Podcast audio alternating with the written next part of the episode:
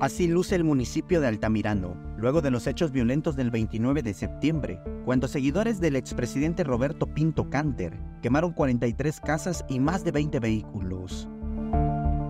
La disputa en Altamirano es por el poder político y comenzó en las elecciones de 2018, cuando la ciudadanía impidió que Gabriela Tipacamú, esposa del exalcalde Roberto Pinto, tomara protesta y se siguiera extendiendo el cacicazgo en ese municipio, que ya llevaba 20 años.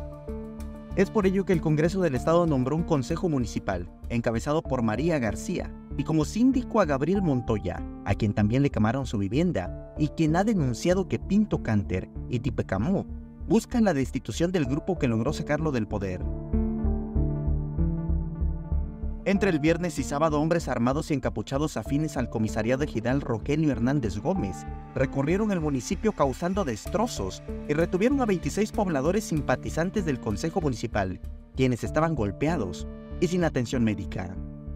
Y debido a los bloqueos que mantienen los ejidatarios a quienes indican de la violencia en Altamirano, pobladores tienen que caminar por veredas para poder continuar con sus actividades habituales. Desgraciadamente, nuestro Altamirano se descompuso un chingo, pero todo por los hondureños ya.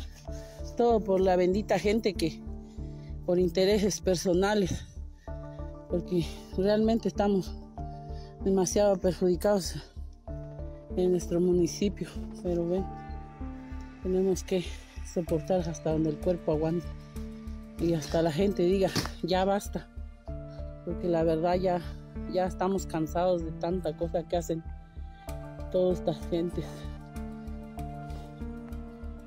Samuel Revueltas, Alerta Chiapas.